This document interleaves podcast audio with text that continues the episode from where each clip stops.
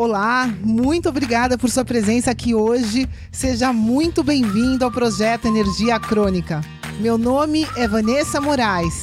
E o meu é Bruno da Gama e estamos trazendo diretamente de Nova York para o nosso Brasil querido o que há de mais moderno dentro da área da saúde com a nova medicina integrativa quântica, para ajudar você a se livrar do cansaço e potencializar a sua energia vital. A gente vai te mostrar como ter energia extra para prevenir o envelhecimento, para eliminar doenças crônicas e para transformar sua saúde naturalmente e definitivamente. Sem tomar medicamentos perigosos e contínuos. Sem dietas milagrosas. Sem privar-se das coisas boas da vida. Mesmo que você tenha só 15 minutos durante o seu dia para você. E para saber um pouquinho mais sobre como usar a terapia de biomodulação energética integrada para transformar a sua saúde, confira o nosso site www.projetoenergiacronica.com. E agora vamos ao que interessa.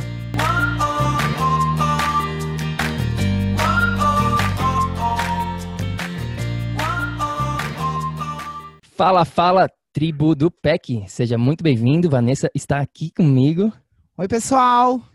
E aí, galera, como é que vocês estão? Tudo bom? Seja bem-vindo a mais um episódio do Projeto Energia Crônica. Temos, temos um outro convidado, um convidado bem, bem especial mesmo. Ele já está aqui com a gente, mas antes de mais nada, pessoal, deixa eu contar uma história. Eu não sei se a gente já compartilhou isso com vocês.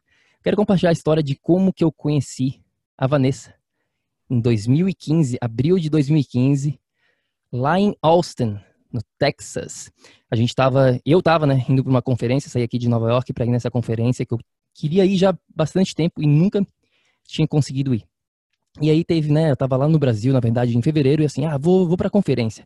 Comprei todos os tickets, os tickets antes mesmo, né, de voltar para Nova York e, e fui para a conferência. Chegando lá na conferência, foram três dias. No sábado de manhã, né, teve uma palestra que era a palestra mais esperada por, pela grande maioria das pessoas lá. E o, era um estádio bem grande, né, um, com capacidade para milhares de pessoas. E eu estava lá na parte lá de cima, escutando essa palestra. E no final da palestra eles abrem para as perguntas, né, para as perguntas para que as pessoas que têm alguma dúvida. E teve uma pessoa que pegou o microfone e falou assim: Chris Cresser é o nome do cara, né? Chris, falando em inglês com ele, né? Mas eu vou traduzir aqui. Eu vim lá do Brasil só para ver a tua palestra. E fez uma pergunta lá que o Chris até não soube nem responder. A pergunta foi uma pergunta bem, bem complexa. E naquele momento, né, eu pensei comigo mesmo, né? Nossa, legal, tem uma, um, uma brasileira aqui, né? É, não tinha conhecido ninguém do Brasil naquele momento na conferência. Eu, assim, ah, depois da, dessa palestra eu vou lá embaixo ver se eu consigo falar com ela, né? Pra gente trocar uma ideia e tal. E aí, no final da palestra, eu fui lá embaixo embaixo e achei, achei a Vanessa. e a gente começou a trocar ideia, ficamos bem amigos na conferência. E hoje estamos aqui com uma filhinha de um ano e cinco meses, casados. Olha como é que funciona o mundo, né? Fala um pouquinho aqui dessa experiência louca. Pois é, isso no mundo normal parece coincidência, mas no nosso mundo quântico isso é uma lei. A gente chama isso de lei da atração magnética, né? Então essa realidade quântica, na verdade, é a nossa realidade e a gente está agora num momento de uh, das pessoas conhecerem essa realidade. Grande parte desse conhecimento no Brasil está sendo trabalhado, está sendo trazido por esse convidado que a gente tem aqui hoje. E é um prazer imenso ter o professor hoje com aqui, professor Wallace Lima. Por favor, seja muito bem-vindo. E eu queria que você contasse um pouquinho para a gente aqui, para quem está ouvindo, quem é o Wallace Lima e como que você chegou dentro dessa, né? Como que, que aconteceu na sua vida essa, esse despertar, essa percepção quântica? Oi, Vanessa. Oi, Bruno. Imenso prazer estar aqui com vocês. Parabéns pelo trabalho que vocês estão fazendo aí, de estar divulgando aí para o mundo conteúdos de qualidade. É, a minha história, o que eu faço hoje, representa exatamente a minha experiência de vida. Né? Eu sou sertanejo lá do Serra Talhada, uma cidade do sertão de Pernambuco, a 400 quilômetros de Recife. E eu tive problemas de saúde desde cedo, né? problemas respiratórios, enfim, estava é, sempre é, tendo um sistema imune de certa forma fragilizado, né? por algum motivo. E passei durante uma boa parte da minha vida, acho que um pouco mais de 20 anos da minha vida, eu fiquei na dependência de muitos medicamentos, tomei muitos medicamentos, né?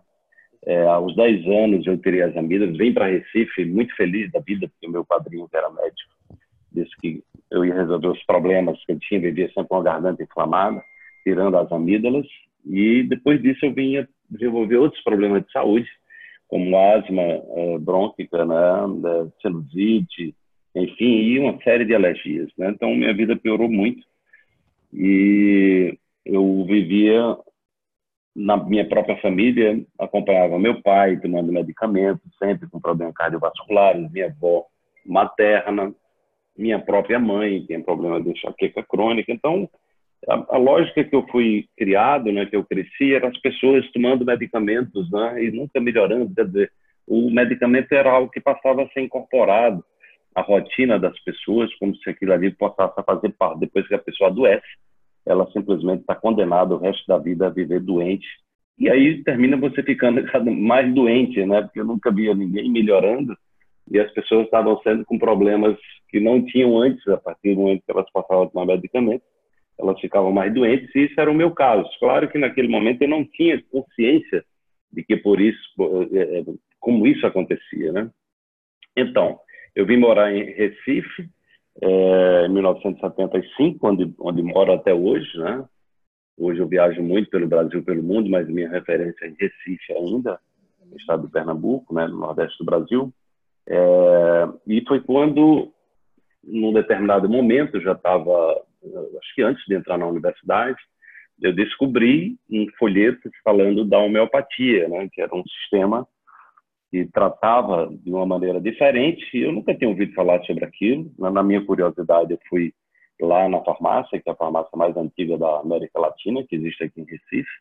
Fui bem atendido por um senhor de idade, né, de maneira generosa e muito gentil. Ele me fez uma entrevista e eu saí dali com três frasquinhos, me lembro que eram tubinhos de, de plásticos, né? E eu fiquei muito impressionado, porque perguntei para ele sobre os efeitos colaterais, ele disse que não tinha efeito colateral, o preço era muito barato. Então eu digo, é, caramba, será que isso funciona mesmo? Né? Mas vamos lá, eu estava na busca é, de resolver as minhas angústias. Né? E eu comecei a melhorar rapidamente, fiquei muito impressionado, e aí fui procurar entender o que era homeopatia, descobri que era uma especialidade médica, meu plano de saúde tinha homeopatia, eu fiz uma consulta muito longa com um médico que hoje é um amigo meu, o Dr. Giliardo Coelho. E aquela entrevista, aquela, aquela consulta foi muito importante para mim. Foram mais ou menos duas horas. Né? Houve uma empatia também entre, entre nós, pela minha busca, pela minha é, curiosidade de saber, de aprender. Né? Então, eu saí dali com a bibliografia de livros. É, fui estudar homeopatia, saber como é que funcionava, né? na minha curiosidade de, de pesquisador. Né? Eu sou engenheiro eletrônico, mas eu me considero um físico quântico de coração, deixei a engenharia para ensinar física há mais de 20 anos e sempre fui muito curioso pela origem das coisas. Por que, que isso acontece? O que é está por trás disso? Qual é o sentido disso? Como fazer, né? E aí foi quando eu descobri que a homeopatia era uma, um, uma ciência, é, inclusive uma especialidade médica, é, é, no, no, caso no Brasil, né? Eu tentei, inclusive, fazer o curso de homeopatia, não consegui porque não era médico, né? mas aí terminei é, estudando muito, depois fiz um, um, um, curso, digamos, é, assim, particular com um médico que é uma referência no Brasil, o Dr. Zeleste do, do Egito, que foi o precursor da homeopatia no norte nordeste do Brasil, né? Eu terminei fazendo um curso com ele, é uma pessoa, uma pessoa de muita sabedoria e fui me aproximando. Só que a, a, a, o que me levou a física moderna foi exatamente entender que a homeopatia ela poderia ser explicada através da física moderna. Né? Eu queria saber como funcionava, que as pessoas não sabiam me explicar direito, né? E isso gerava também insegurança entre as pessoas que faziam tratamentos naturais. Tinha muito preconceito. Não, mas isso demora muito. Isso não sei o quê. Isso, então, assim, é, existia muitos preconceitos e as pessoas que trabalhavam não sabiam explicar muito bem cientificamente e eu percebi que existia uma lacuna nesse sentido. Foi aí que eu, é, na minha curiosidade, na minha busca por autoconhecimento e por aquilo estar transformando e curando, que eu mergulhei nesses conhecimentos, né?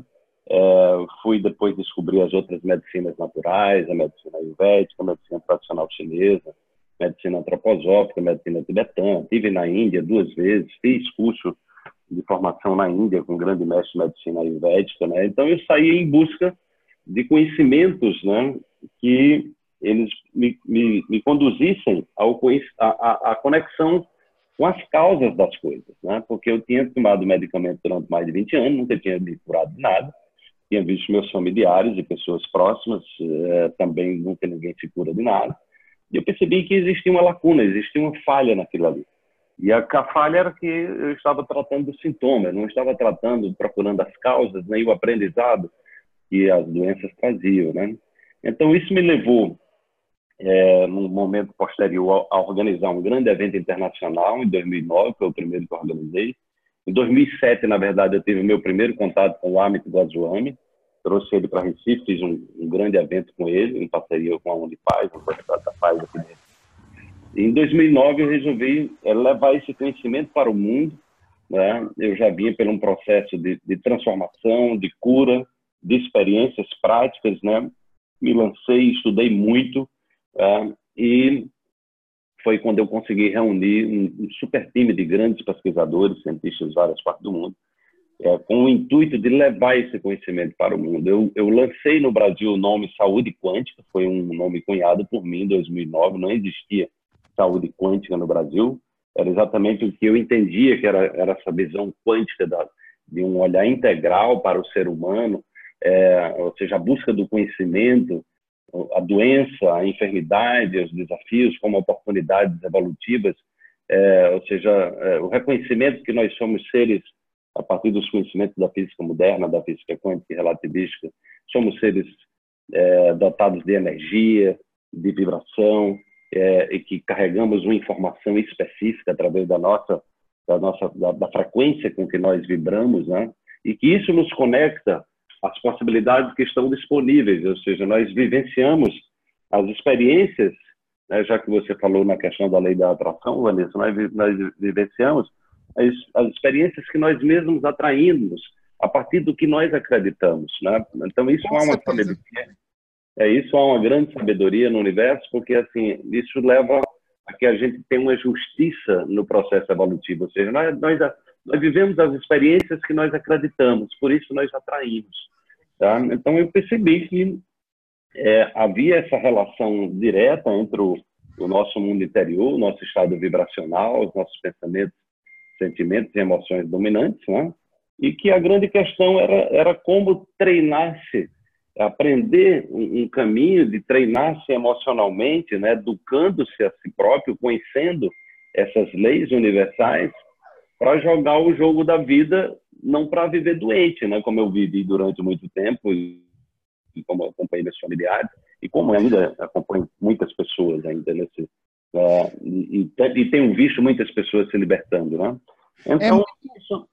Oi?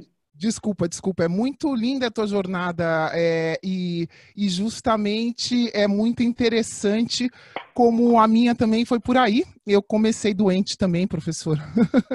eu me identifiquei demais com a tua história, muito interessante. Uma coisa da homeopatia, né? Que não uhum. sei pra gente é óbvio, mas talvez as pessoas não saibam. Na homeopatia, nesse processo de diluir né, a, a substância, a gente chega num nível que não existe nenhuma substância ali, é energia pura, né? É, é pura, é pura vibração, né? Exatamente essa, essa comunicação, e hoje é comprovado que exatamente a própria água tem, tem gera essa memória celular, aquele processo lá de, é, de mistura, né? Leva, carrega a informação, carrega a vibração, né? E aí você trabalha na questão do semelhante, que cura o semelhante, né? Então, é uma lógica completamente diferente da lógica da homeopatia, que trabalha com, com você anular o sintoma, né? E aí, sobretudo, eu fui mergulhando.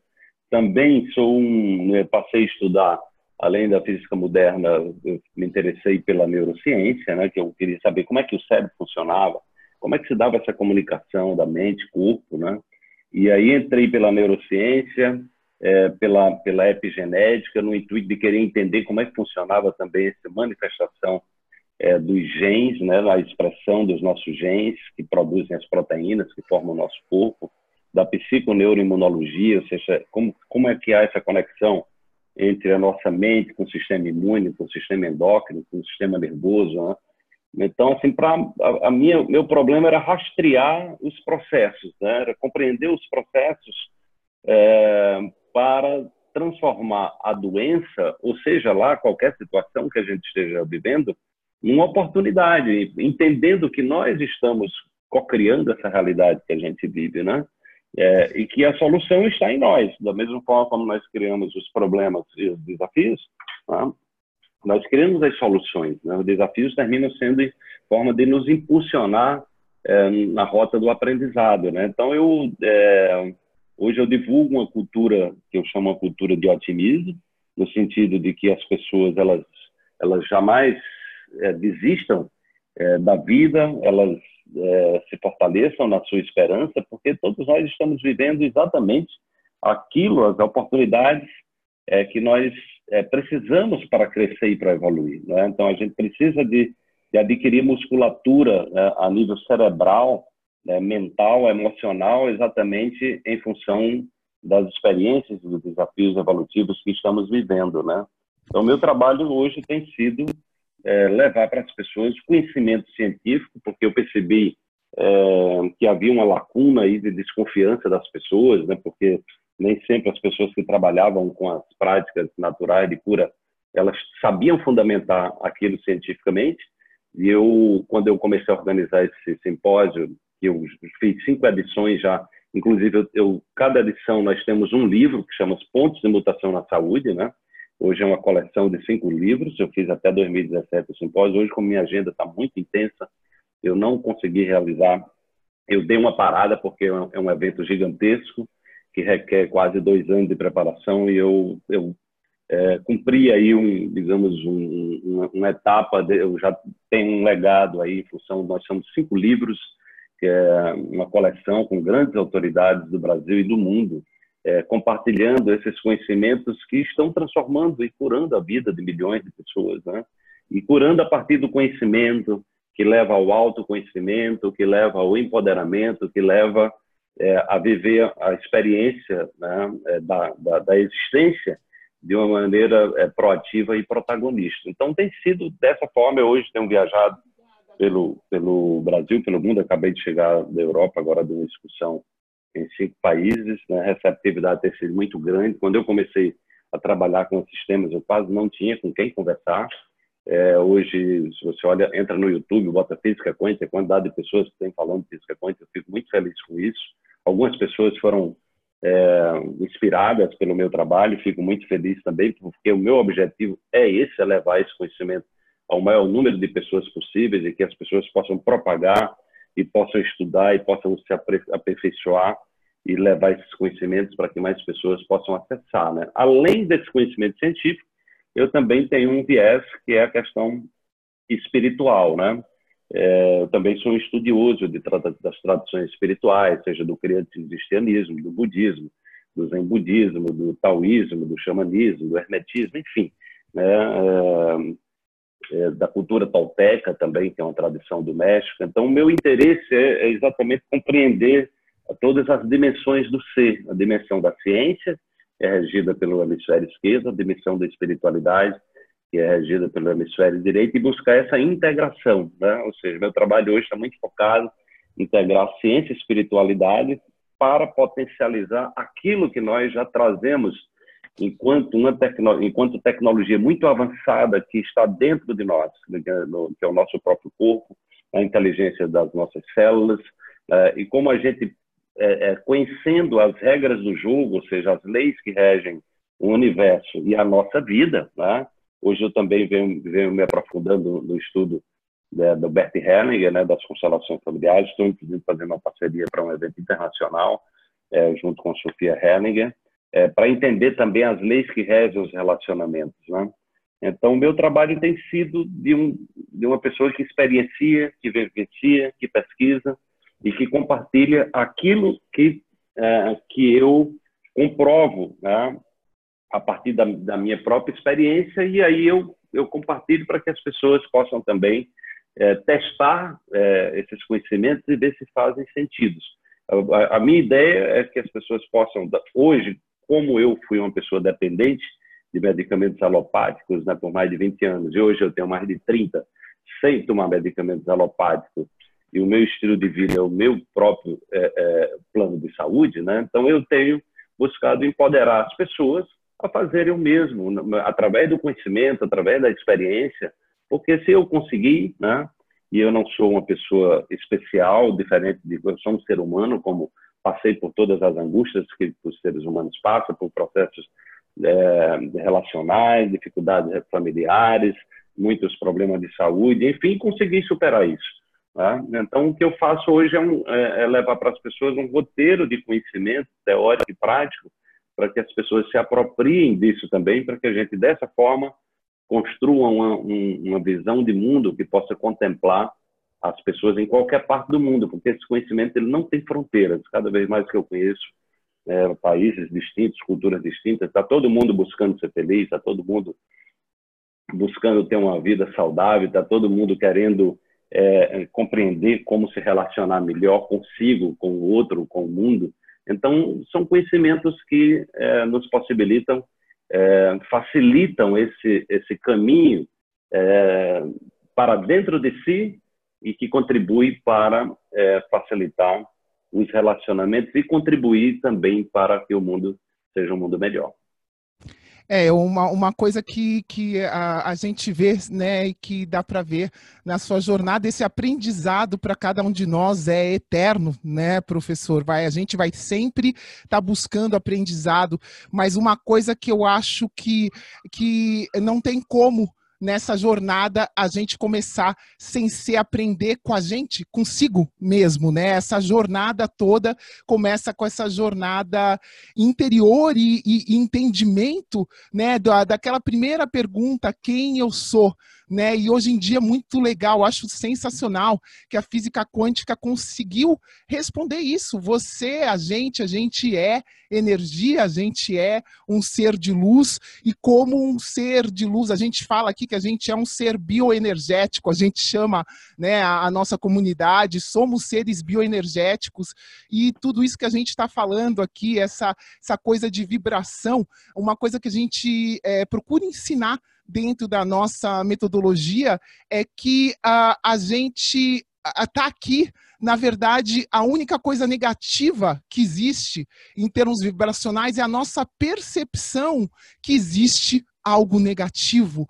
E, mas essa percepção, é, nessa é, atrair essas coisas negativas que fazem parte da vida têm um propósito maior, como você mencionou aqui, de aprendizado. Então, elas são necessárias para a gente despertar né, despertar para dentro de si e, e, começar essa jornada, né? Eu não vejo outra maneira é, de, eu não consigo hoje em dia mais visualizar essas experiências como negativas, mas sim como um aprendizado. Eu acho que quanto antes a gente perceber, né, que tem esse aprendizado maior, que é positivo, mais rápido a gente consegue engrenar, né, ingressar nessa, nessa jornada de, de empoderamento, de aumento da nossa vibração. É uma coisa que eu, que eu queria perguntar né, para você dentro disso, que eu acho que muito contribuiu à nossa realidade hoje. Você foi vanguardista no Brasil, eu vejo que isso ainda está começando. E uma coisa que eu admirei muito quando eu conheci o seu, seu trabalho é de falar de saúde, porque eu vejo ainda muitas pessoas falando de empoderamento como se fosse uma coisa só do pensamento, do mental. Mas daí, como a gente é um ser bioenergético, eu falo que tem os quatro lados, né? Tem o lado do pensamento, mas tem o lado das emoções, tem o lado do nosso físico e tem o lado espiritual, né? Tudo isso compõe um mesmo ser que é a gente, e isso é integrado.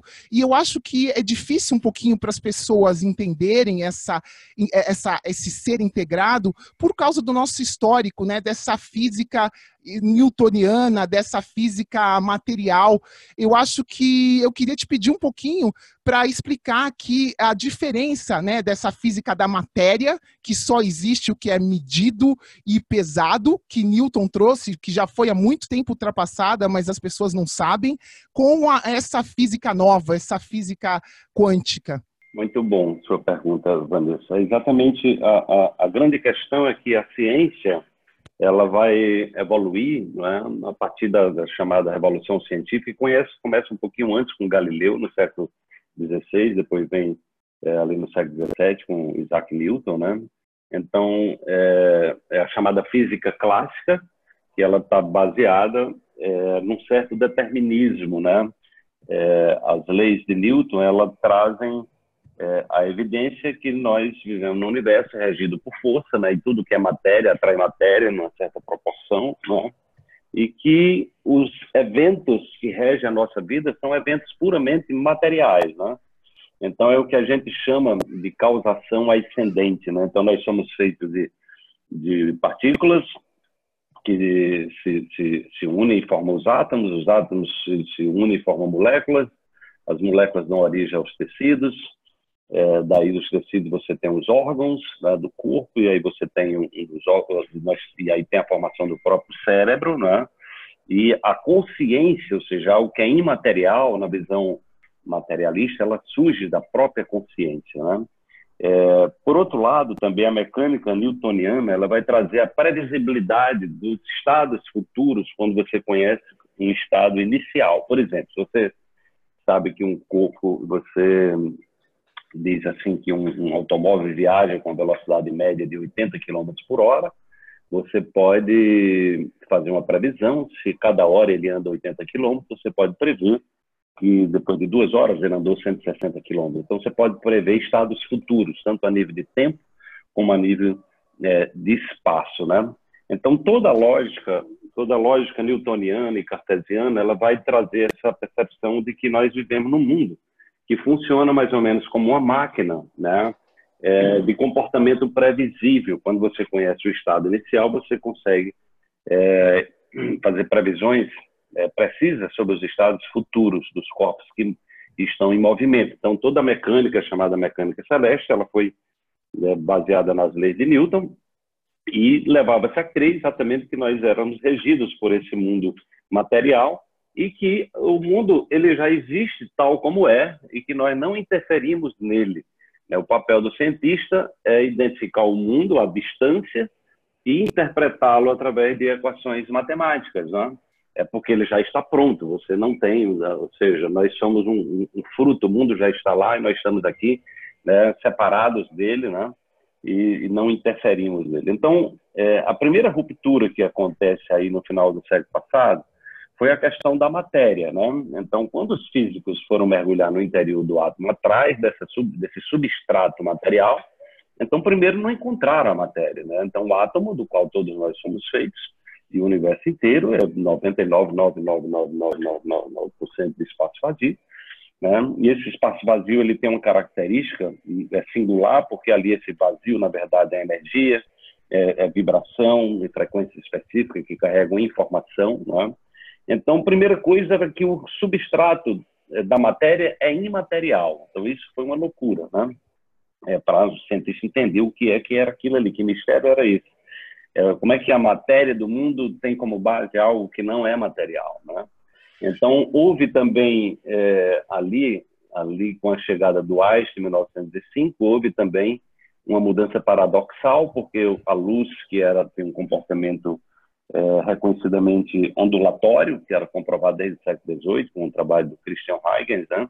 era uma onda eletromagnética comprovada, com milhares de experimentos, e o Einstein traz a luz como uma partícula, né? uma partícula é, que ele chamava de, hoje é conhecido como fóton, né? que deu, na verdade, essa partícula de luz, é exatamente o que vem da origem da teoria quântica, né? que são os quanta, né? que são a quantificação da energia.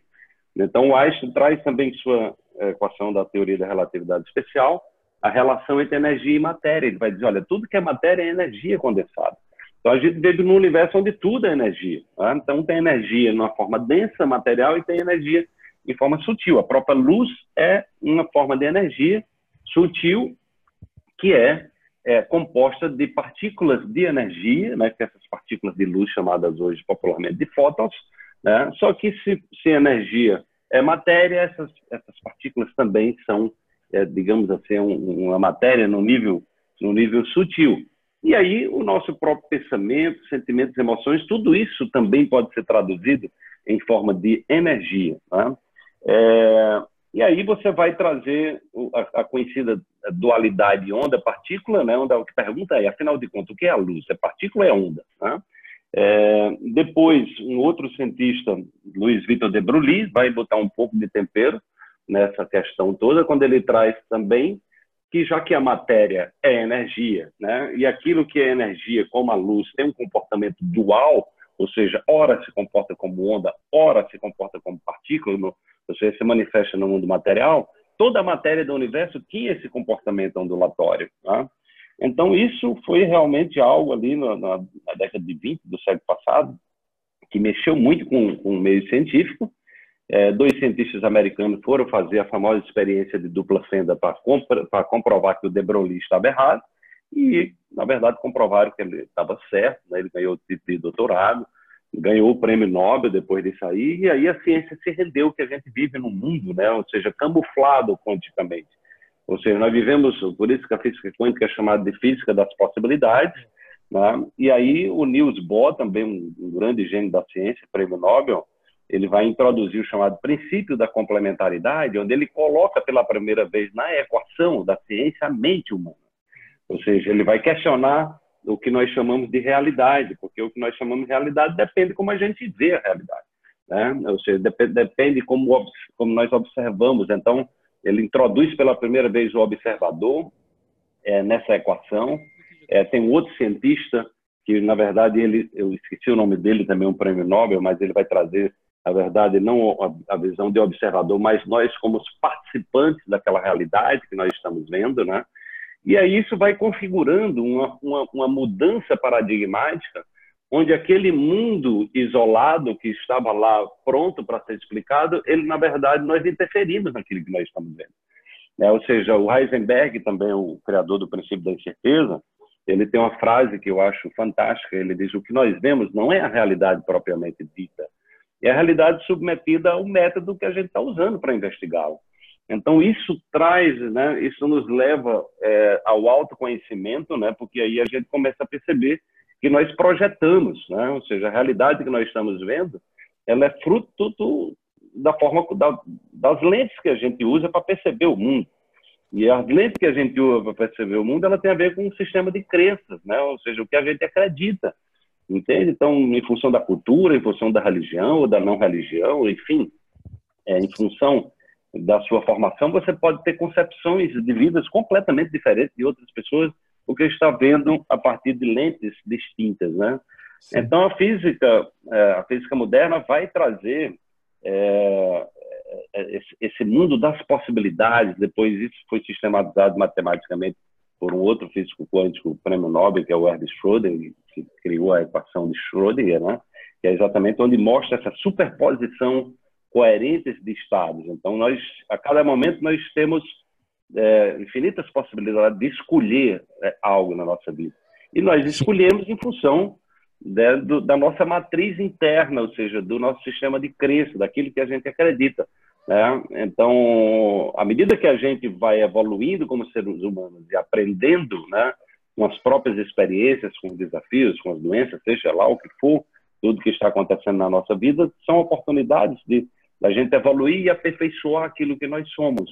Então, essa curva de probabilidades que o Erwin Schrödinger é, consegue mostrar matematicamente, que é uma superposição coerente de estados possíveis, né? o topo da curva é exatamente o, o, aquilo que você está acostumado a fazer. Então, aquilo que você se condiciona, você diz, essa é a minha verdade. O mundo é assim, porque você se condicionou a se comportar de determinada maneira. A partir do momento que você introduz novas variáveis, né? Você, eu costumo dizer, você atualiza o software da sua vida através de conhecimentos, através de mudança de atitudes, através até de mudança é, da sua alimentação, no nível físico, no nível mental, no nível emocional, espiritual, essa curva de probabilidades ela pode se deslocar. Né? E você pode começar a acessar é, coisas que você não via. Você pode, de repente, começar a perceber coisas que você simplesmente não enxergava anos atrás. E aí a gente vê que o nosso processo é um processo dinâmico, né? é, é, dinâmico, onde, à medida que nós nos jogamos no conhecimento que possibilita conhecer mais sobre nós mesmos, nós, nós nos direcionamos para um processo de aperfeiçoamento, né? para compreender, nos compreender dentro do jogo da vida, é, contribuindo com essa totalidade, com esse processo evolutivo. Né? Então, isso é uma mudança radical, porque a física clássica vai trazer a lógica de que é, nós, o, o, nós reagimos em função do mundo exterior, né? então o mundo exterior, é, de certa forma, nos governa, né? e a física moderna ela vai inverter essa equação, ela vai trazer a possibilidade de você criar um, um, um impacto na realidade, ou seja, você, você ser causador consciente dos fenômenos que você está vendo, né? Porque na física na física clássica, na verdade é como se nós a realidade já está pronta, né? E nós apenas é, justificamos essa realidade. Na física moderna, né, o que a física quântica traz, junto com a física relativística, é exatamente essa possibilidade da gente co-criar de maneira consciente uma realidade, é, a nossa realidade e, e, e impactar, ou seja, provocar um resultado Olá, espero que você esteja gostando desse episódio do podcast. Eu só gostaria de te falar que se você está cansado, com falta de energia, se você está enfrentando problemas na sua saúde, mais do que isso, se você está buscando uma solução definitiva para os seus problemas, vem conhecer um pouco mais sobre a terapia de biomodulação energética integrada lá no nosso site. É só ir no projetoenergiacronica.com. Entre em contato com a gente, manda suas dúvidas. E agora a gente vai continuar com o nosso episódio do PEC. Perfeito, perfeito, professor. A gente até gravou também um episódio falando mais sobre a física quântica versus a física newtoniana. E para o ouvinte aqui, para o nosso amigo bioenergético que queira conferir, vai lá no episódio número 8. Professor Wallace, eu tenho uma pessoa muito próxima de mim que me fala constantemente que ela fala a seguinte frase para mim: quando eu estiver bem de cabeça, Bruno, eu vou tomar conta do meu corpo, da minha saúde e, né, vou botar em prática o que eu sei, o que eu tenho que fazer. Mas enquanto eu não estiver bem de cabeça, não dá, não rola. Professor, por que, que você acha, né, que tanta gente ainda separa essa parte da mente do corpo e vice-versa também? Olha, Bruno, isso é uma, um, uma herança né, da, da visão cartesiana, né? Dessa coisa da separação mente-corpo, né? Mente-corpo-espírito, né? Então, isso é uma, é uma visão já, já ultrapassada, né? Porque você tem os conhecimentos da, da psiconeuroimunologia, mostra muito claramente, né? Você você está assistindo um programa de TV, ouvindo notícias boas, você fortalece seu sistema imune através da glândula timo, né, que fabrica os linfócitos jovens, chamados linfócitos T. Isso desencadeia também o, uma ativação do circuito endócrino, né, é, na, na, na, nas suprarrenais e que conecta ao sistema nervoso. Então, simplesmente você pensar em alguma coisa, né? Você é, pensou, assistiu um filme, viu uma palestra, conversou sobre coisas boas ou negativas, você está, em, você está é, automaticamente você está é, desencadeando processos químicos no seu corpo, né?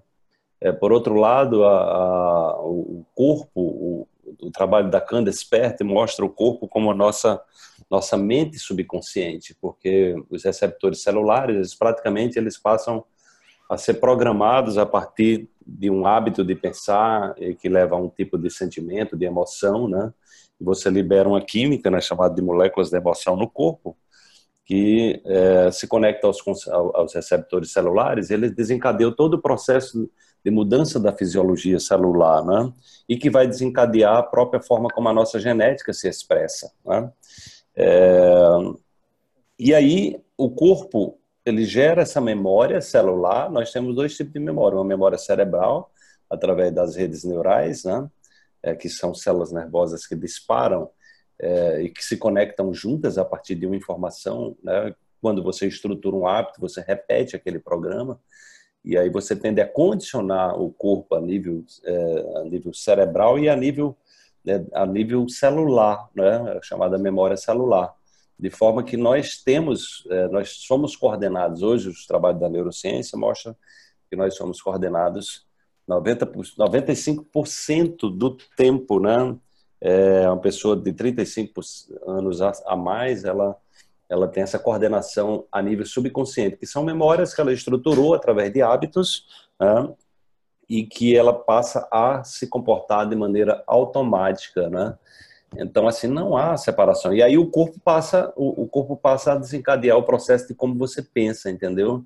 É, é por isso que o corpo é chamado da, da mente subconsciente, porque ele, ele é a partir de um estímulo externo, é algo que você tenha uma memória associativa àquela experiência, você desencadeia uma forma de pensar e ali você ativa um circuito onde você já está acostumado a se comportar, né? muitas vezes é, roboticamente. Né? Nós tem, tendemos a ter um comportamento robótico. Claro que nós podemos, dentro desse processo de autoconhecimento, nós podemos estar escolhendo, né? Então, quando você diz que essa pessoa que você conhece é, está dizendo está esperando a mente ficar, então, assim, ela tá, é, é um, é um processo de autossabotagem, né? Ela tem uma memória que sabota, né? Está sabotando esse processo, porque não existe isso de ficar esperando para quando está bem. Você pode começar no momento que você dá um comando, né? Você dá um comando, mesmo que você ainda não acredite é, profundamente em algo, mas no, no momento que você se coloca em ação, você começa a configurar esse software né, a nível cerebral e a nível corporal, porque o que você pensa vai é, vai trazer um significado, né, que vai estar associado ao seu sentimento e você começa a programar o corpo também. Então nós somos seres programáveis, né? A grande questão é exatamente às vezes a pessoa está programado com um programa de baixa autoestima, um programa de procrastinação, como esse aí do seu amigo, né? E elas arrumam desculpas exatamente para não estarem fazendo aquilo que poderiam já estar fazendo para ter uma vida melhor e mais saudável. Professor, é, eu, eu, é, a gente vê bastante isso, né, que você acabou de falar, e as pessoas têm muita dificuldade de mudar esse padrão. Eu queria que você falasse um pouquinho como que as pessoas podem acessar esse inconsciente, esse subconsciente, para justamente conseguir fazer essa reprogramação, né? O que que, que, que, é, que dica que você pode dar para quem está escutando aqui para dar início nesse processo que é, enfim, vital, fundamental, né? Olha, Vanessa, eu hoje eu tenho mais de 20 anos de prática de meditação, né? E quanto mais eu tenho eu pratico meditação, é, eu, eu, percebo a meditação como um, um, um, software que possibilita a gente acessar esse subconsciente a níveis mais profundos, né? Porque o que acontece é que uma pessoa, muitas pessoas estão querendo fazer mudanças com a mente acelerada, em estado de estresse, entendeu? Então, o que, é que acontece? Nós temos o cérebro sobrevivente que nos comanda uma grande parte do tempo, né, que é a forma como o cérebro evoluiu, é de dar atenção maior àquilo que gera ameaça, entendeu? Então, por isso que nós temos a dar mais atenção ao que é negativo, por isso que as, as televisões propagam tantas notícias negativas no rádio, porque isso prende a atenção das pessoas, porque desperta exatamente esse chamado cérebro sobrevivente. É, e quando a pessoa está operando com a mente acelerada, estressada, preocupada, com insegurança, se sentindo ameaçada, ela, ela leva o corpo para esse nível de estresse, é? Ela leva o corpo para esse nível de estresse, onde é, nesse nível aí você tende a se conectar exatamente a essas memórias negativas que geram ameaça, né? Então, é, isso é um dos motivos porque as pessoas pensam positivo e as coisas não acontecem, né? Porque elas pensam positivo num estado que não é favorável. Então, eu recomendo não só a meditação, mas como a atividade física, ou seja, quebra de padrão, né? A gente precisa quebrar os padrões é, aflitivos, né? Porque a nossa mente ela tende a ficar pesquisando coisa que não deu certo. Então, se a gente não tiver essa capacidade de discernimento, de autoobservação, de você se coloca como observador da sua própria mente, né? Então fica difícil, porque você fica tende a entrar nesses circuitos de negatividade e ficar aprisionados, nutrindo esses circuitos. Né? Então a meditação é uma prática extraordinária nesse sentido, porque você vai trazer a pessoa, a pessoa no estado meditativo, ela está no estado de presença, né? Então você você consegue observar esses padrões de negatividade, é, preocupações com o que já passou, preocupação com o que ainda não aconteceu, é, e aí a gente consegue é, também identificando a partir do momento é, que nós temos uma, uma, uma prática, né, é, e aumentamos esse tempo de presença, é possível também perceber esses padrões negativos que emergem, muitas vezes ciclicamente. E aí você identificando esses padrões, você pode, como é que nós, como é que nós podemos fragilizar um padrão de pensamento, de, uma emoção negativa? Nós precisamos colocar algo no lugar, nós precisamos substituir, enfraquecer essa memória. Porque a memória é um software que foi instalado e a pessoa se acostumou a repetidamente passar por ali, e aí você fortalece aquelas conexões neurais, fortalecendo, diminuindo o que é chamado de gap sináptico, sináptico né, que é a distância entre dois neurônios ali, onde é essa conexão através de um disparo de corrente elétrica. Né? Quanto mais você visita, mais você reforça o padrão. Então, a, a questão é como é que você enfraquece o padrão. É, primeiro, identificando que aquilo é um padrão de negatividade, é, que está levando a um condicionamento, muitas vezes é, é, um processo que a pessoa se identifica com ele, ela, ela, ela, muitas vezes a pessoa adota isso como uma personalidade, é, ou seja, como se ela fosse aquilo, né? ela está tão condicionada na, a, a, a, num processo de negatividade, às vezes de infelicidade, que ela se condiciona naquilo ali, não é? E aí, no momento que, que há esse, essa possibilidade da pessoa olhar é, olhar com a visão mais ampla, né? Tudo tem a ver com essa coisa da visão, de expandir a visão para que você perceber que você está operando contra você, né? E, e isso está acontecendo de maneira automática. Então você pode superpor uma memória, você pode trazer um novo significado, né? É a questão da ressignificação. A PNL trabalha também com essa coisa de ressignificação, né? Então é você trazer um significado, porque tudo na vida tem um aprendizado, né? mesmo aquilo que nos gerou um sofrimento, um trauma, uma dor, uma decepção, tem um aprendizado. Então, se a gente conseguir, quando aquela memória chegar, você trazer o aspecto do aprendizado daquela memória, ou simplesmente você é, superpor com uma memória é, de algo positivo que você viveu, né? então você pode condicionar o cérebro a sempre que chegar naquele ponto ali ele se desviar. Né? Se você repetir se você passar a ficar vigilante né, para os padrões negativos, você pode enfraquecê-los. Né? E aí, claro que tudo isso, a meditação é uma estratégia, é extremamente eficaz. É claro que tem hoje várias terapias é, naturais que eu costumo recomendar, como o Theta Healing, também é uma técnica que ajuda você a mergulhar lá no subconsciente.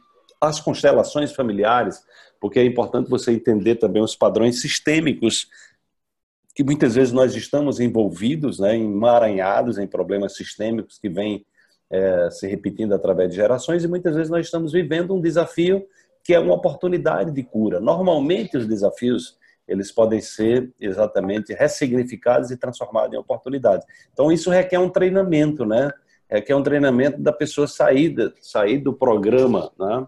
É sair do programa é, do, do cérebro sobrevivente, né, e, e passar a atuar né, no, na parte do cérebro, né, que é, que é exatamente a nossa parte sábia, onde a gente tem discernimento e que nós conseguimos, é, através desse discernimento, é, enfraquecer as memórias que não nos interessam e fortalecer, de fato, aquilo que a gente quer realizar.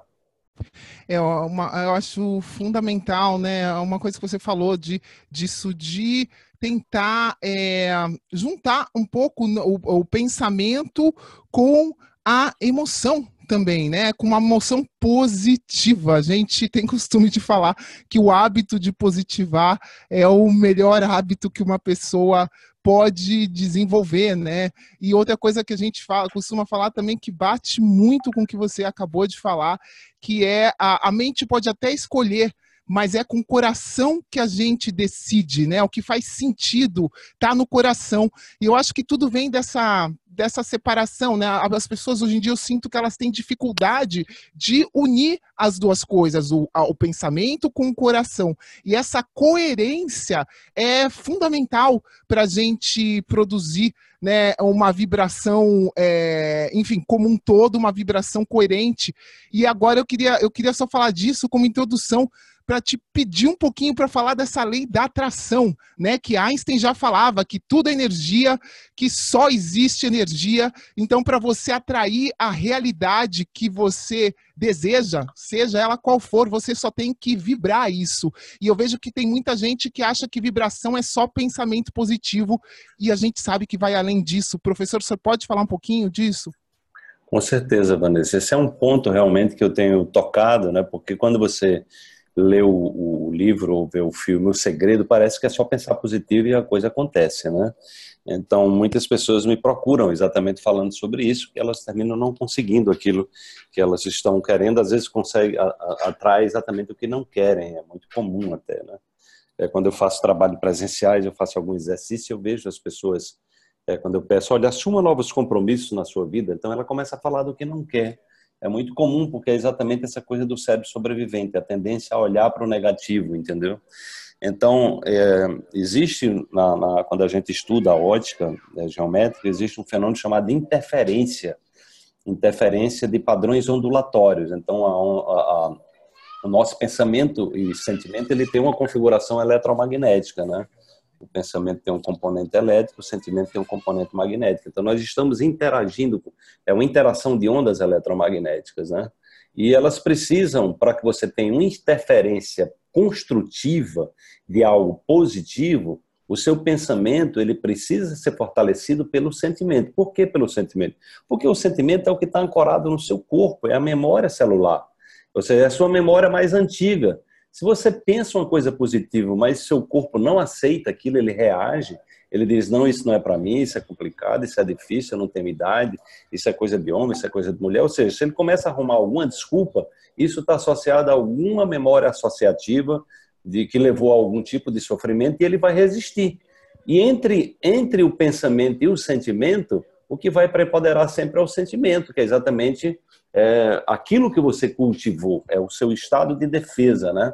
Daí que quando nós queremos realizar algo novo na nossa vida, é, ou seja, mudar uma programação, você tem que estar com um pensamento num nível de energia muito alto, é, muito focado, muito determinado, porque o sentimento que é a sua história passada, ele vai cobrar o, a, a, a, fatura do que você doutrinou, né?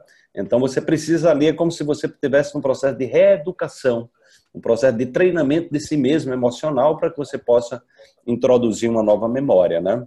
Então o que acontece é que as pessoas, como eu falei antes, né, muitas vezes elas estão com pensamento positivo, mas vão se conectar em algo com a mente estressada, com preocupação, com insegurança, em estado de escassez. Então a primeira coisa que precisa é trazer essa mente para um lugar mais favorável, que é a partir das ondas alfa, que a gente atinge exatamente nesses estados meditativos, ondas alfas, ondas tetas, onda delta, são estados extremamente favoráveis, e tem ondas mais aceleradas, que são chamadas de onda é, gama também, que são estados muito favoráveis também, e que requer muita prática para acessar esses níveis, né?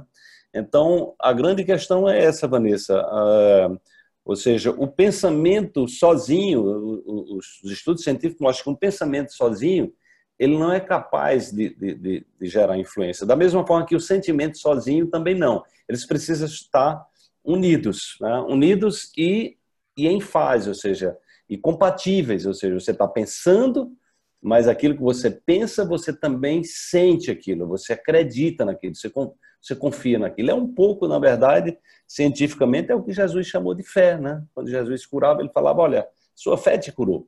Ele dizia, você acreditou que era possível isso, não foi eu que lhe curei, né? entendeu? Então, de, uma certa forma, nessa, nessa premissa, nós vamos entender né, que o, o, todo o processo de cura é um processo de autocura. Por isso que existe o estudo do, do efeito placebo, cada vez mais essa comprovação, o efeito placebo, o efeito nocebo, se a pessoa toma um negócio lá que é pílula de farinha, de açúcar, e ela fica boa de qualquer coisa. Da mesma forma, você diz para uma pessoa que ela vai tomar, a, a, toma algo que que é nocivo para alguma coisa, ela pode começar a ter sintomas mesmo, né? É, de, de, algum tipo de doença, porque você cria automaticamente, quando você acredita, você, você automatiza o sistema nervoso, que não julga, ele simplesmente aceita as ordens e ele começa a ativar né, é, uma rede neural, né, ou seja, um circuito no cérebro é compatível com aquilo que você acredita. E esse circuito no cérebro ele vai desencadear uma química no corpo e vai condicionar o corpo também dentro desse sistema de crença, entendeu? Então é muito importante essa, as pessoas terem essa clareza dessa a necessidade desse, desse alinhamento, né? É, tanto para o bem como para o mal. Sim, essa reprogramação do subconsciente é a parte mais fundamental, porque o nosso subconsciente determina 95% das nossas ações, né? A gente, a gente tende a esquecer isso, que a gente está basicamente vivendo o nosso dia a dia num piloto automático. A gente fala muito sobre isso, nessa da reprogramação do subconsciente na nossa metodologia. E professor, uma frase que você usa bastante, né, é o salto quântico. Vamos falar um pouquinho aqui do que significa este salto quântico na vida de uma pessoa? Olha, Bruno, é, o salto quântico é um, é um fenômeno que acontece no interior do átomo, né? Então, o átomo, nós, é, a ciência reconhece a existência de um núcleo, né, que é onde tem as cargas positivas e partículas sem cargas, chamado de nêutrons, né? E, e esses, esses, essas partículas ficam aglomeradas num espaço diminuto lá no interior do átomo, né? O átomo é um grande parte do átomo, 99,999% é espaço vazio. E lá em torno do átomo você tem orbitando, né, é, é, que são os elétrons, é, as partículas negativas. E esses elétrons, eles, é, de acordo com o Niels Bohr, eles ocupam as chamadas órbitas estacionárias, é, e ali eles estão, eles estão associados a estados energéticos quantizados, né? É, é exatamente isso que traz a, a, a questão da física quântica, que é a, o, uma quantidade de energia né, associada, cada elétron está tá associado a uma quantidade de energia precisa que está associada a números inteiros. Não existe, por exemplo, é, números energéticos fracionários no interior do átomo. Ele só pode ser 1, só pode ser 2, só pode ser 3, 4, 5, enfim, não, não pode ser 1,2, 3,1, 4,5. Então, existe uma quantização da energia. Ou seja, existe um, um, um gap aí, um, é um afastamento entre um nível e outro, tá? um, um, espaço vazio entre um nível e outro. Tá? E a grande questão é como é que o elétron vai para o, o, o, o nível mais alto. Né? Então, como esses níveis estão associados a quantidades de energias precisas, para que um elétron salte do nível 1 para o nível 3 para o nível 4, você tem que oferecer para ele a quantidade precisa de energia que está faltando para ele atingir aquele nível. Tá? Então, se ele vai do nível 1 para o nível 3, por exemplo, né, ele vai precisar de mais 2 de energia né, dentro de uma unidade aí especificada. Então, você, quando ele, é, quando você fornece exatamente essa quantidade, ou seja, não pode ser 1,99 nem 2,01, tem que ser 2. Então, ele, ele salta. Esse, esse salto quântico é algo bem estranho, assim, para a compreensão clássica do mundo, porque ele não passa pelo meio do caminho. Ele, o Niels Bohr conseguiu matematicamente comprovar que há uma ruptura.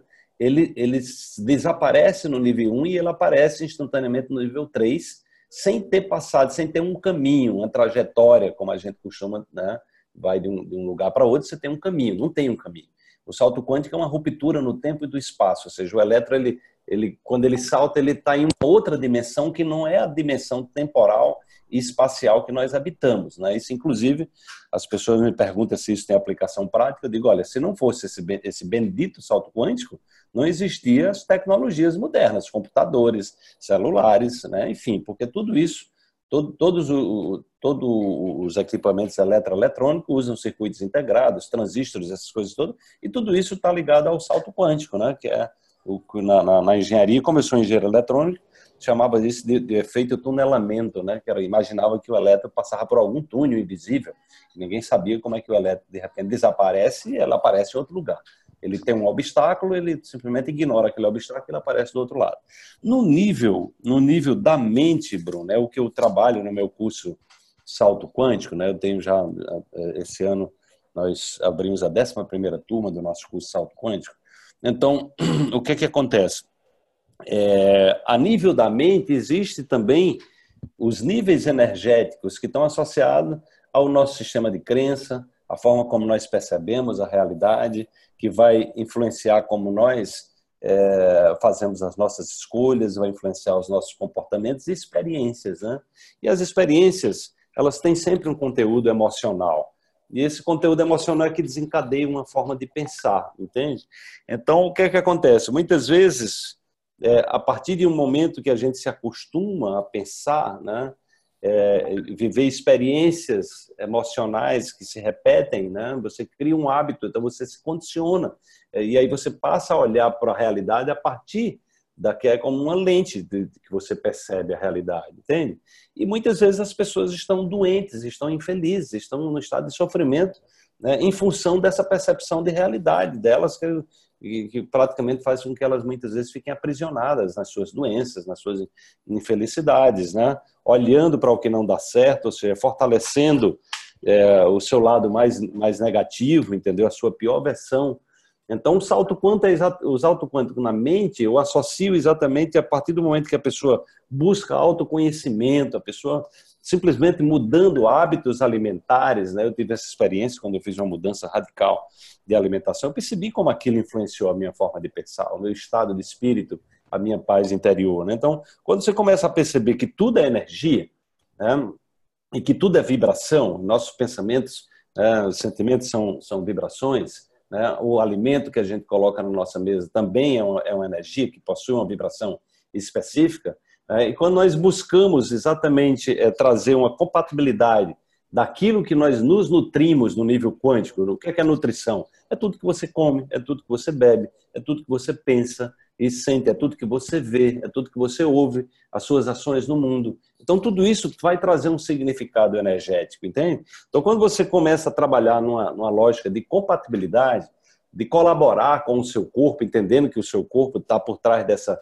É, tem uma engenharia extraordinária, que ele, tá, ele só está. É, é, nós só precisamos colaborar com ele, porque ele já tem um arsenal de cura extraordinário, inteligência muito refinada, é, então, nós começamos a entrar no jogo da vida dentro de uma perspectiva de, digamos assim, de colaboração, né? de colaboração é, com nós mesmos. Né? E aí as coisas, de fato, é, começam é, a, a, a, acontecer. Né? Então, o salto quântico é essa mudança, é uma mudança de percepção que nos leva a enxergar aquilo que a gente sempre viu, a gente vai começar a ver de uma forma diferente.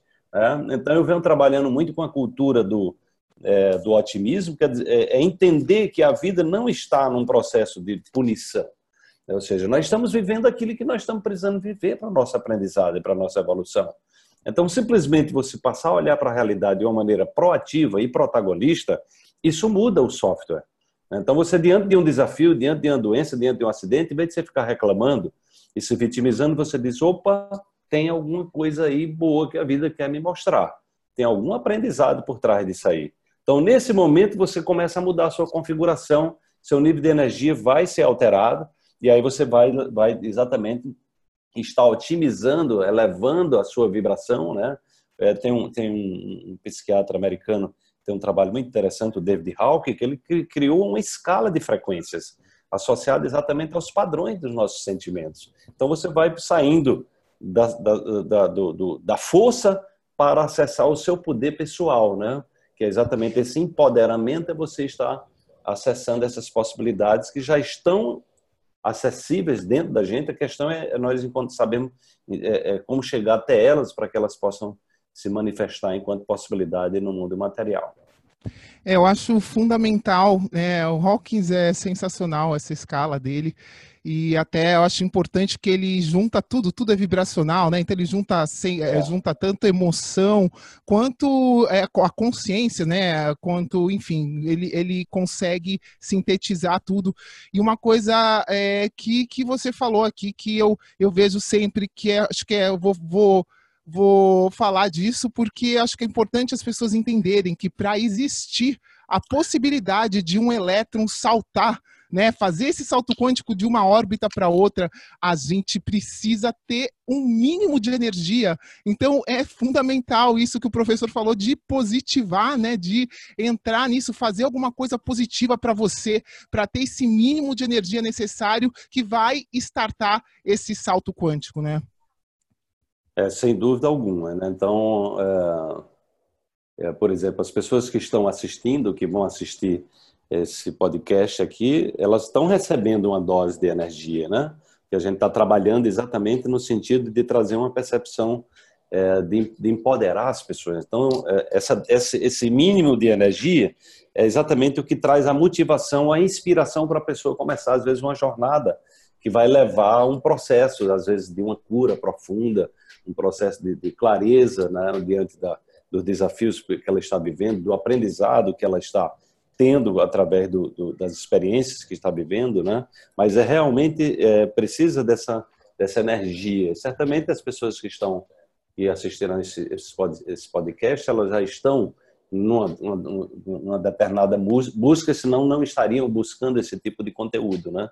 Então é exatamente isso. A grande questão é a pessoa é ter a motivação é, de seguir em frente, né? De seguir em frente, porque ao mesmo tempo que você recebe o impulso de seguir em frente, muitas vezes você também recebe o impulso de voltar, né? Que é o que é exatamente o medo, que é onde é que isso vai dar.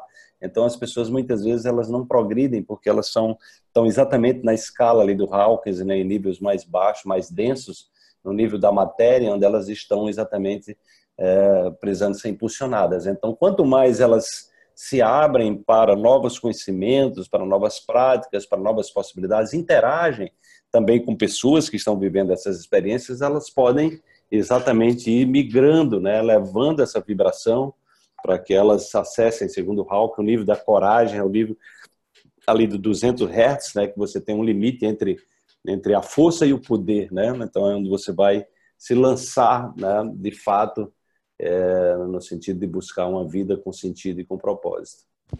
Com certeza. É uma coisa que eu, que eu queria, você falou agora uma, uma palavra que, que eu, eu já escutei você falar, né, de oração quântica.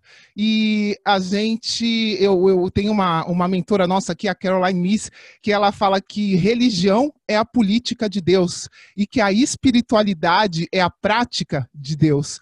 E eu queria te perguntar nesse todo esse processo, né, de positivar essa coisa, qual a importância que você acha que a espiritualidade tem nisso, professor? Olha, para mim é um, é um, dos, um dos suportes, né? Eu costumo, eu costumo olhar para a existência em quatro dimensões, né? A dimensão da matéria, da mental, emocional e espiritual, né?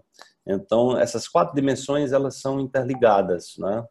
É, e a dimensão espiritual é, é, é, a dimensão do mundo invisível. Né? quando a gente é, fala em física quântica, a gente está falando que é exatamente a dimensão de onde as possibilidades existem. Todas as possibilidades estão ali disponíveis, de tudo que já existiu e de tudo que é possível existir. Né? Então, a gente entender que, é, que nós somos o canal, né? então, é, quando se fala em canalização, é uma palavra que realmente faz muito sentido, né? porque nós estamos canalizando aquilo que já existe potencialmente. Então, aquilo, aquilo lá está enquanto informação. Né? Então, à medida que a gente é, vai tendo consciência disso, nós vamos percebendo a relação direta entre o nosso mundo interior e aquilo que se projeta fora. Né? Ou seja, e, e nós fazemos essa transição. Então, é, nós fazemos essa, essa transição aí é, a partir do, daquilo que nós acreditamos, né, das atitudes da, é, que nós temos diante da vida, que leva a estruturar crenças, percepções, nós vamos exatamente mandando um sinal, né? Então, essa dimensão espiritual é a dimensão que conecta, né? ou seja, a dimensão que está lá acessível, disponível, né? para que a gente possa, a partir do nosso treinamento, né? do nosso treinamento enquanto ser humano, seja evoluindo né? energeticamente, vibracionalmente, a gente possa acessar níveis é, mais elevados, né? onde nós podemos é, nos conectar de fato àquilo que nós queremos. Né? Então, para mim, é, o meu trabalho hoje é muito, é muito focado nessa integração de ciência, espiritualidade e, e autocura, né? porque quando nós integramos, a ciência traz a visão é, exatamente do, do, lado cognitivo, é, científico, né? É, e, e, e o hemisfério direito, ou seja, vai trazer a espiritualidade vai trazer exatamente essa, essa, essa a percepção do, do lado intuitivo, a própria visão feminina do mundo também está associado a isso aí. Então, quando a gente integra o masculino com o feminino, quando a gente integra a ciência com a espiritualidade, nós estamos, na verdade, é, ou seja, conseguindo abarcar o universo inteiro, né, todas as possibilidades. E aí nos vemos como esse fio condutor, né, esse fio condutor da manifestação de tudo aquilo que está acontecendo na nossa vida. Né? E você tem alguma oração quântica para compartilhar com quem está ouvindo aqui que possa ajudar a, nessa conexão? Olha, Vanessa, eu faço várias. Eu, eu, eu hoje mesmo eu fiz. Eu, eu, faço muitas orações assim de improviso também, né? É, eu tenho várias. Eu tenho várias assim é, orações no meu curso Salto Quântico. Os alunos eu tenho várias. Mas assim, eu não sei assim. O, o roteiro eu crio. Normalmente eu, eu intuo, entendeu? Então eu não tenho assim uma coisa preparada. Se você quiser, eu posso fazer uma coisa improvisada, né? É, que eu trabalho exatamente assim no momento. Eu, não, eu me conecto e faço as coisas. É, eu tenho várias várias meditações, né? Tenho prática de meditação, mas assim eu normalmente não tenho uma meditação que eu repito aquele roteiro sempre daquele mesmo jeitinho, entendeu? Então eu tenho vários roteiros que na verdade levam ao mesmo leva ao mesmo caminho, mas que eu faço normalmente assim, intuitivamente. Perfeito, perfeito, professor. Então, para a gente finalizar essa nossa conversa hoje aqui, a última perguntinha que eu tenho para fazer é, né, uma, se você pudesse falar aqui uma mensagem final para o nosso amigo bioenergético, qual seria essa mensagem para que ele possa também viver num estado de energia crônica que a gente chama aqui? Olha, Bruno, tem uma mensagem que eu é, eu tive agora recentemente na Europa, né, uma turnê em cinco países. Eu fui entrevistado lá para uma TV na Suíça e eu vou dar a mesma mensagem que eu dei lá. Né? Eu tenho observado, como eu tenho muitas pessoas que acompanham meu trabalho, a gente recebe muitas mensagens. Então, é, eu tenho estado preocupado com essa questão do nível de sofrimento né, que a gente vem vivendo, a quantidade de pessoas deprimidas, a quantidade de, de, de suicídios. Né? O suicídio já é a quarta causa-morte do mundo. Né? Então, assim, é uma coisa impressionante. É, e aí o suicídio, a depressão, o adoecimento tem, muita, tem muito a ver com essa coisa da falta de esperança, né? Das pessoas estarem sem esperança, sem, sem chão, né? Sem, sem, sem nada para se pegarem, né? Então, o que eu, a mensagem que eu daria para as pessoas é né, que confie no seu potencial, tá? Confie no seu potencial porque nós somos nós somos filhos de uma inteligência muito especial, né? Nós nascemos com a tecnologia. Nós temos uma tecnologia extraordinária dentro de nós mesmos. E que fique muito atento, muito atenta para que ninguém, para não deixar ninguém tirar sua esperança. Né? Entender que os desafios que cada um de nós vive né, é, de formas específicas é, tem a ver com a nossa jornada de evolução e que nós podemos transformar esses desafios em oportunidades evolutivas. Agora, no entanto, tem, tem outro aspecto que eu acho ainda mais importante. Não deixe que ninguém tire a sua esperança, mas, sobretudo, não deixe que você mesmo tire a sua esperança. Porque a grande questão é o diálogo interno, é o diálogo infernal interno das pessoas entram no campo da negatividade, ele entra nesse circuito de negatividade e ele fica ali se nutrindo, se nutrindo, se nutrindo e olhando é, e tirando a sua força, tirando o seu poder, chega um momento que a pessoa muitas vezes perde até o sentido de existir. Então fique muito atento aos seus diálogos internos, procure redimensioná-los, procure tirar todo o aprendizado necessário das experiências, porque certamente, por mais dura que seja a experiência que você está vivendo, certamente tem algo maravilhoso. Ao ser superada essa experiência, é, tem aí um, um paraíso do outro lado, tem um grande aprendizado, e que muitas vezes as pessoas que superam grandes sofrimentos, elas se transformam em pessoas que vão contribuir com a vida de outras pessoas. Existe com certeza uma inteligência maior atrás por trás de tudo, né? Um propósito maior em toda a criação do universo. E a gente faz parte disso. Professor, eu quero te pedir para finalizar com uma oração. Seria muito bom se, se você tiver inspirado, se você sentir alguma coisa, por favor. Tá ok, então eu vou fazer aqui um. É, eu, eu, eu, faço algumas orações usando um sino tibetano que eu trouxe lá do Nepal, né? É, que tem são, é feito, ele é bem rústico, né? é feito com 11 ligas metálicas, ele vem sendo pesquisado né, na Alemanha, nos Estados Unidos, tem métodos utilizando em processo de cura já. Então eu gosto muito de usar esse estilo tibetano.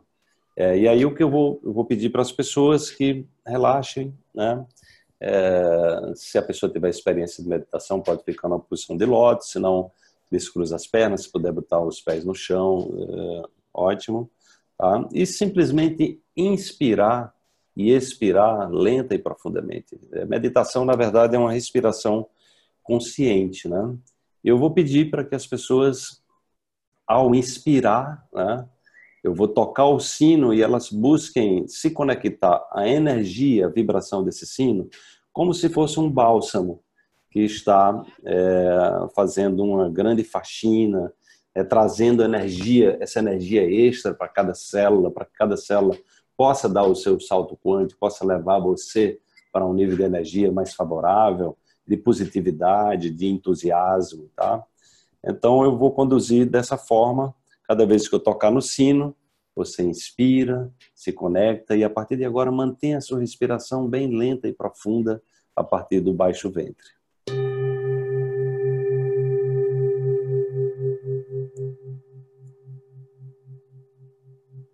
Então sinta o som do sino. Imagine essa energia poderosa, harmônica. Permeando sua corrente sanguínea. Circulando por todo o seu corpo, trazendo a energia extra para te impulsionar para o seu salto quântico, um salto quântico na sua vida, onde você poderá enxergar tudo o que você está vivendo hoje através de uma nova lente, capaz de trazer clareza, de te trazer a conexão com o seu poder pessoal, para que você possa se conectar aos seus tesouros internos. Então, simplesmente mantenha sua, sua respiração relaxada, profunda, tranquila. inspire esse som, imaginando como se você estivesse debaixo de uma grande cachoeira, uma cachoeira que tem um potencial de energeticamente fazer todas as limpezas que você está precisando fazer.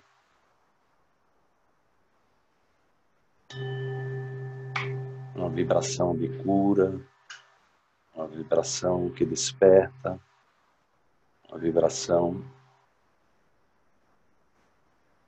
que te coloca em sintonia fina com o propósito da tua alma, que te traz alegria, que desperta o teu amor incondicional, compaixão por todos os seres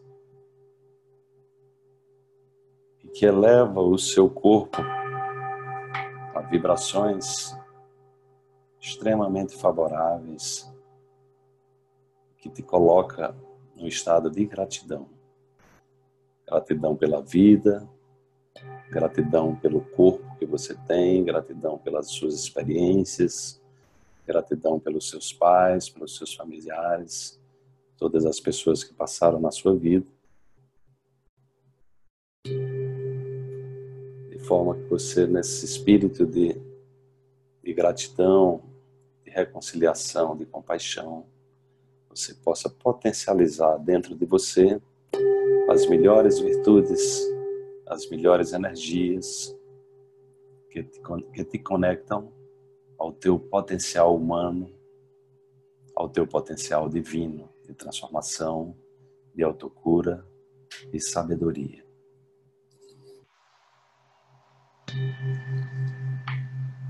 Mantendo a sua respiração lenta, profunda, tranquila. Acolha essa experiência com generosidade. E autorize o seu subconsciente a acessar essa experiência sempre que você precisar entrar no estado de tranquilidade, de paz interior, de harmonia. sensacional. Gratidão imensa, professor. Olha, eu, eu tô toda arrepiada aqui. Espero que quem esteja ouvindo tenha conseguido né, se conectar um pouquinho com a gente e que pegue essa energia e que dê o seu salto quântico, né? Obrigado, esse é, professor. Esse é, esse é o objetivo. É um então, prazer. Para finalizar, fala onde que né, o nosso amigo ouvinte aqui pode entrar em contato, qual a melhor maneira de entrar em contato com o professor Wallace. Olha, olha, Bruno e Vanessa, as pessoas podem acessar o meu canal no YouTube, Wallace Lima, eu tenho mais de, de mil vídeos disponíveis.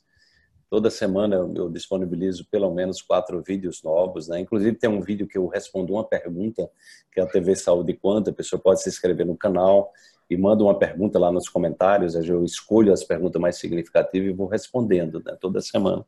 É, eu tenho também o meu o Instagram, Wallace underline Lima underline oficial, também tem publicações diárias e a minha fanpage é, arroba DR Quântico, de Doutor Quântico, né? E estou, é, eu cheguei recentemente da Europa, no segundo semestre eu estarei aí no, nos Estados Unidos, né? A partir de novembro eu estou iniciando uma turnê por cinco estados americanos, começando por Miami, é, na Flórida e Orlando. Depois eu estarei em, em Nova York, né? Nova York, Boston, é, Los Angeles e, e, Dallas, né? E Dallas. Então estarei nessa turnê e alguns estados aqui do Brasil também, né? Em breve eu estarei em Divinópolis, Minas Gerais, depois em Recife. No final do ano é que eu volto para o Brasil, depois dessa uma longa turnê de mais de um mês nos Estados Unidos. Em novembro eu estarei também em, é, em Porto Alegre. Então, é, é, um curso presencial, que é o, o coaching quântico. Então, as pessoas que estiverem interessadas em fazer uma imersão, é um curso de dois dias e meio, muito, a gente traz esse conteúdo de maneira aprofundada, com muita prática, com muitas ferramentas práticas para que as pessoas possam utilizar isso na sua vida, sendo um profissional que pode aprimorar aquilo que você faz, ou sendo uma pessoa leiga é um curso para qualquer pessoa que está em busca é, de si mesma, de, de autoconhecer-se, descobrir esses, conhecer esses mecanismos de autocura, né, e, e, ter uma vida focada no seu propósito e, e, e na sua melhor versão, né?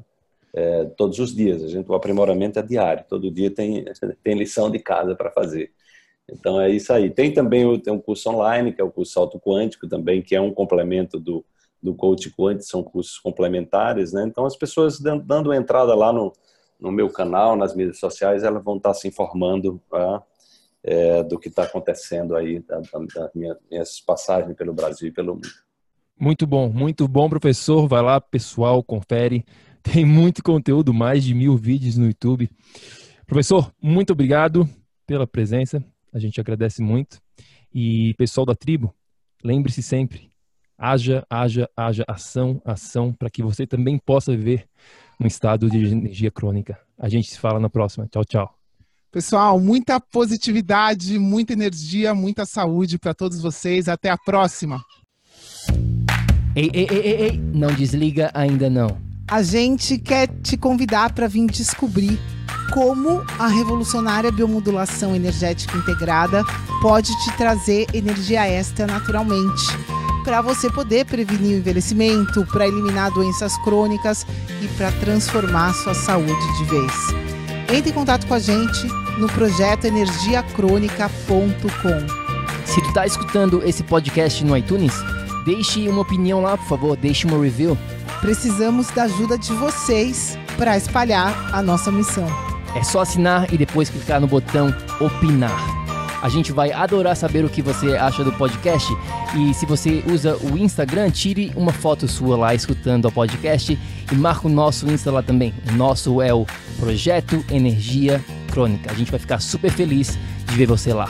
Grande abraço e até já. Até o próximo episódio.